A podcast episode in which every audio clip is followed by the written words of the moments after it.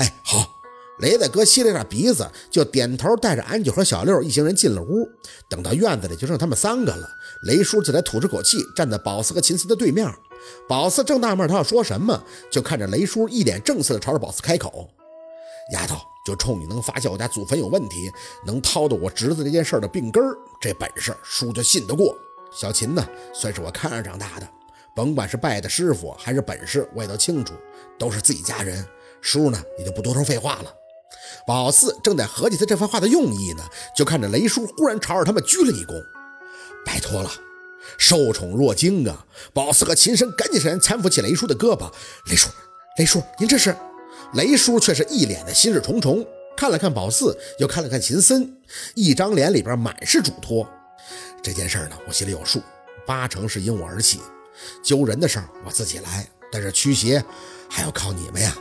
说着，他又带起了一丝感激的拍了拍秦森的胳膊：“小秦这么远过来帮忙，有心了。”秦森呢，微微的颔首：“雷老，应该的。”雷叔又转脸握住宝四的手，轻轻的发力：“丫头，这事儿成了，你记头功啊。”宝四没多说话，只是觉得有些奇怪。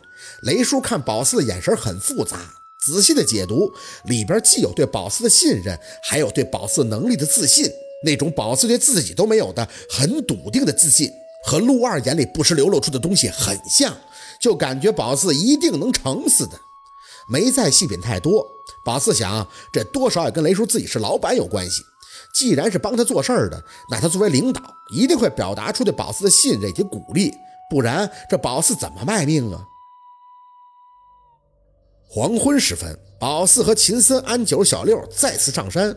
在常青松包围圈附近开始采位，困得太小了。宝四怕开练的时候再把坟给伤了，必定这镰刀的煞气太重，伤了坟碑，那等于是砍了雷叔家的先人。圈子困得太大了也不成，猫灵乱窜还得撵着追，所以这用来保护圈坟的常青松倒是省了宝四很多的力气，不大不小，就跟个院子似的，正好用来布阵，相当于把这些猫困在院子里边，练起来也方便。秦森没插手，静静地站在一旁，看着宝四每燃一个符，然后用手指在对应门的铃铛上以指尖学点赞，这样就通气儿了。一旦阵法被猫灵所破，铃铛就会先一步发声给他提示。八个门燃八个符，等全都做完了以后，宝四示意小六把铃铛全都绑在一根横起来的棍子上，然后再找根木棒固定，竖在那里，看起来很像是个 T 形。小六做好以后，看了宝四一眼。四姐，我的任务就是看着铃铛。宝四嗯了一声，只要互相碰撞，你就仔细观察，铃铛上不都写了字了吗？哪个字的铃铛不对，你就高喊告诉我就可以了。安九在旁边看着铃铛，皱了皱眉。宝妹，你说是晚上干，可这晚上的风很大哦，那是被风吹的蓝香，那可啷个办哦？风吹不动的。宝四看着安九，很淡定的应着，这个铃铛是通过布阵八门的，只要是阵门没有被破。他们就算是被风吹得摇晃，也不会发出什么声音的。只有生气撞到了罩门，才会发出脆响。小六会听的，冲对的声音和冲错的声音不一样。小六在旁边无不得意地看着安九挑眉：“嘿，我这铃铛听了四年。”说完，还为了方便，直接扛起了一根绑着铃铛的棍子。九姐，你以为我这大神的助理白做的呀？安九没接茬，看小六这架势，反倒轻笑了一声：“哼，瓜娃子，西游记你一个人还真是可以演全喽。”宝四对他们俩的斗嘴早已经习以为常了，朕不好了就拍拍手示意大家下山。转身刚走几步，就听着耳边的风声呜咽，隐隐的有猫叫的嗷呜的声音。抬眼看了看，这还没到子时呢，这些猫居然就些按耐不住了，是感受到你不得阵了。秦森在宝四的身边轻轻的张口：“你困人家，人家肯定不舒服了。”宝四回头看了眼雷家的祖坟，擦黑的天儿，居然在坟头附近看到了隐约的绿光，呵了一声，哼，还真是要气坏了啊！你还真不紧张啊？秦森见宝四这样的语气，就不禁有些惊讶，一点都不怕？怕呀，怎么不怕呀？宝四无奈的笑笑，毛爷爷告诉我们在战略上要藐视敌人，战术上要重视敌人，以一当十，以少胜多。怕与不怕，都要怀揣着必胜的信念吗？秦森牵着嘴角看宝四，哼，你这心态真是值得去学习呀。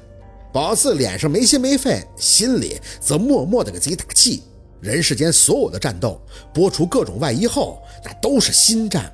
战场之上，求死者生。入夜，宝四掐着时间从雷大哥家出门，子时就是午夜十一点到凌晨一点，十点半左右。宝四看着雷叔点头，可以出门了。一行人随即上车，直奔外头山。雷大哥没跟着，主要是医院那边从下午开始就不停的给他去电话，说是他媳妇的大出血很严重，止住了。不一会儿，还有身体里的凝血机制出现了问题。他那老丈母娘最后急得在电话里朝着雷大哥喊，问他到底要搞什么事情还不过去，就这么不顾及他女儿的死活吗？